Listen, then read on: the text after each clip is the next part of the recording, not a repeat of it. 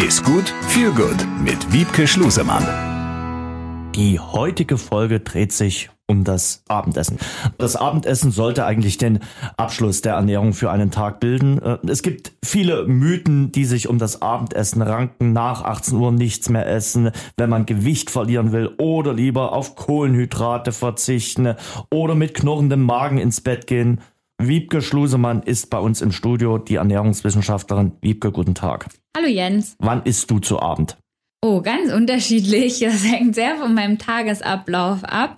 Es kann auch vorkommen, dass ich relativ spät esse. Es kommt immer so ein bisschen darauf an, wann ich auch zum Sport gehe, weil Sport doch ein sehr dominanter Bestandteil in meinem Alltag ist und ich mein Essen so darum strukturiere. Aber ähm, ein Punkt, den du genannt hast, mit knurrendem Magen ins Bett gehen, das kann ich nicht empfehlen und das äh, passiert bei mir auch eher nicht. Ja, ich kann mich äh, erinnern, ich glaube, bei meiner Oma äh, war es auch immer so, da wurde zu festen Zeiten äh, Armbrot gegessen. Ich glaube, in den früheren Zeiten war das auch so gang und gäbe, dass man so feste Essenszeiten hat. Das hat sich auch komplett geändert. Ja, genau. Also ich kenne das auch so von meinen Großeltern und wir haben das auch, glaube ich, in meiner Kindheit lange so gehabt, dass um 18 Uhr Abend gegessen wurde. Gut, da ist man vielleicht auch früher ins Bett gegangen, ne? dann war so die Zeit auch einfach nicht mehr so lange zwischen Essen und ins Bett gehen.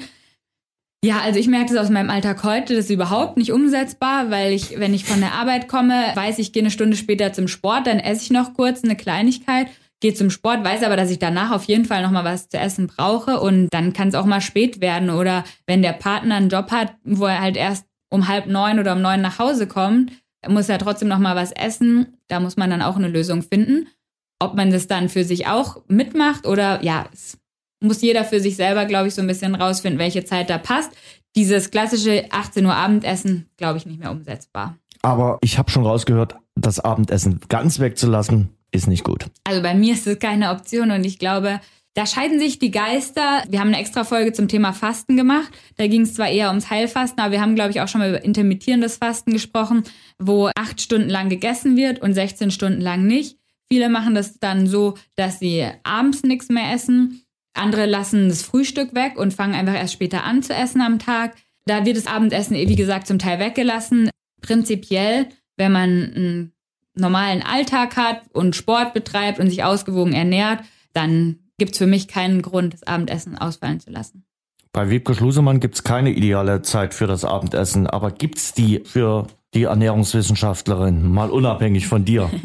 ja, also was sicher dabei zu beachten ist, dass man nicht kurz vorm Schlafengehen essen sollte, beziehungsweise da kommt dann auch immer ein bisschen drauf an, was man isst, so kurz vorm Schlafengehen. Also jetzt das fettige Schnitzel mit Pommes ist sicher nicht die sinnvolle Variante am Abend, auch nicht um 18 Uhr, wenn ich, ja okay, um 18 Uhr geht's vielleicht noch, aber nicht um 8, wenn ich dann um 11 ins Bett gehen will. Ich glaube, da liegt es immer noch schwer im Magen ist dann auch ein bisschen individuell verschieden, aber man muss beachten, wenn unser Körper Nahrung bekommt, fängt er an zu verdauen. Das heißt, er ist aktiv. Und wenn wir schlafen gehen wollen, wollen wir das Gegenteil bewirken. Wir wollen unseren Körper runterfahren.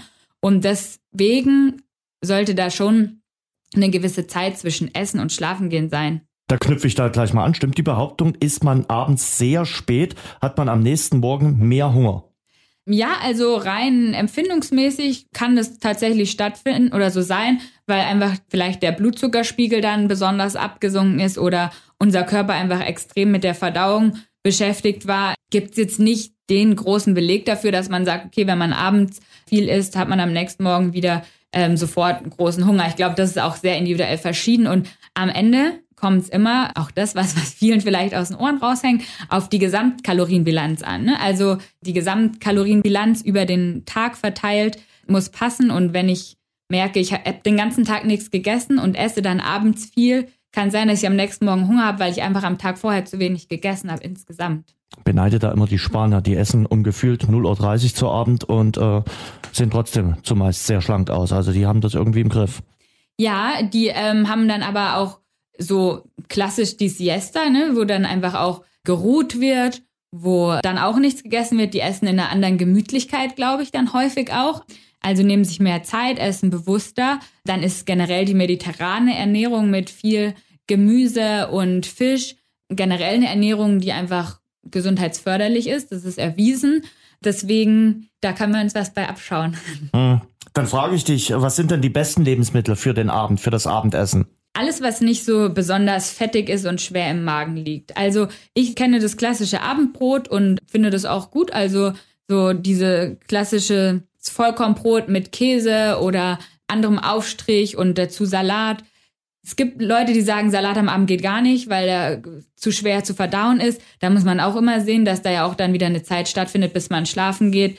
Wenn ich weiß, ich komme vom Sport, ich will kurz was essen und gehe dann aber relativ zeitnah schlafen, dann esse ich zum Beispiel sowas wie Quark mit ein paar Beeren, hm. mit vielleicht ein paar Flocken, je nachdem, weil das nicht schwer im Magen liegt und mir aber trotzdem die nötigen Nährstoffe gibt.